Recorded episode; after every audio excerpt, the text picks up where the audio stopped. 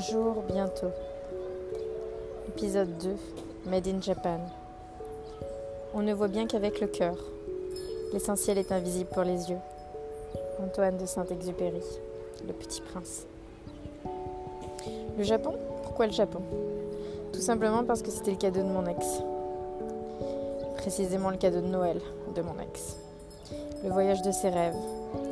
C'est un grand fan de science-fiction, ça l'est toujours.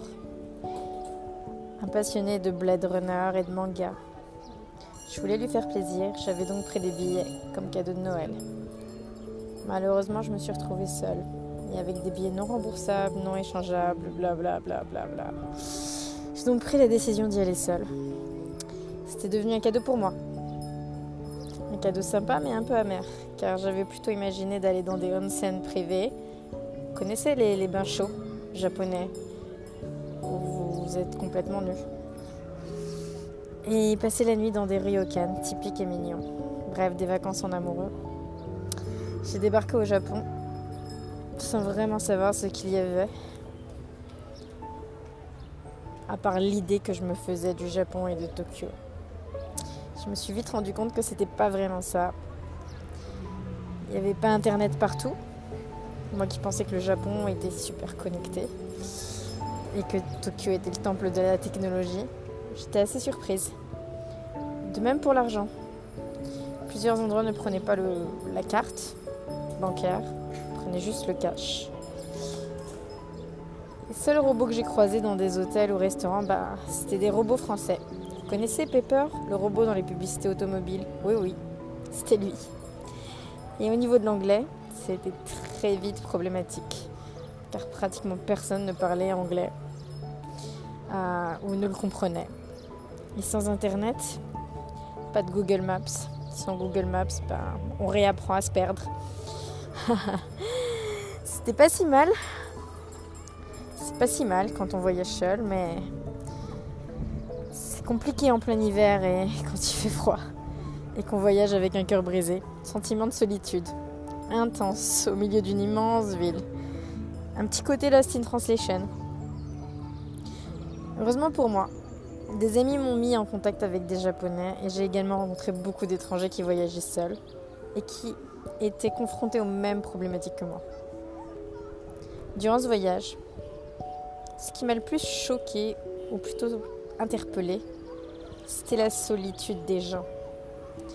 Finalement, je n'étais pas la seule avec un cœur brisé. Mais je me suis vite rendu compte que j'avais eu de la chance. La chance d'aimer et la chance d'être aimée. La chance de connaître ce sentiment de tomber amoureuse. À Tokyo, la plupart des jeunes n'avaient jamais expérimenté cela.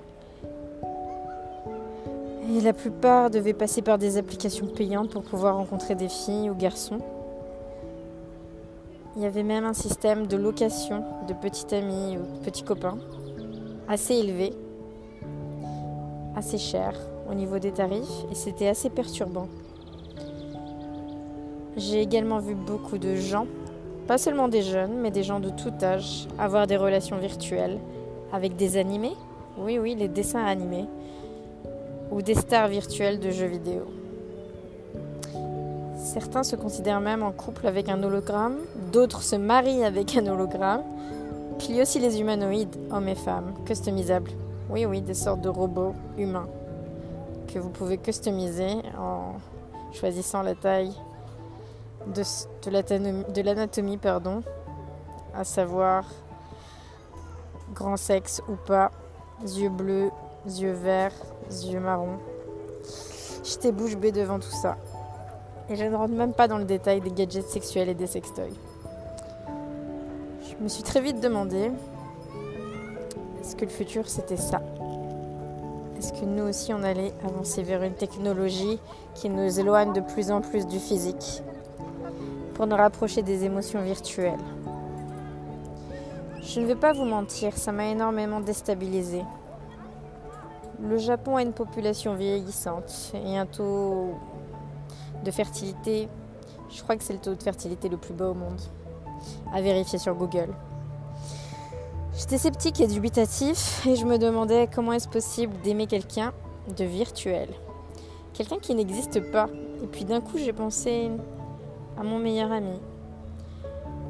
Francesco, décédé d'un cancer à 26 ans. Lui, je l'aime et je l'aimerai toujours. Et physiquement, il n'est pas présent. Et qui suis-je pour définir le concept de l'amour? Après tout, c'est quoi l'amour? À quel moment on sait? Qu'on aime quelqu'un et pourquoi Est-ce qu'il y a une durée de vie à l'amour Est-ce qu'il y a une normalité Non, je ne crois pas. L'amour, c'est un sentiment fait de sensations inexplicables, incontrôlables, irrépressibles. On aimerait souvent contrôler ces sentiments, mais c'est souvent plus fort que nous. Puis l'amour, c'est souvent positif, ça nous redonne confiance en nous, ça nous rend humains.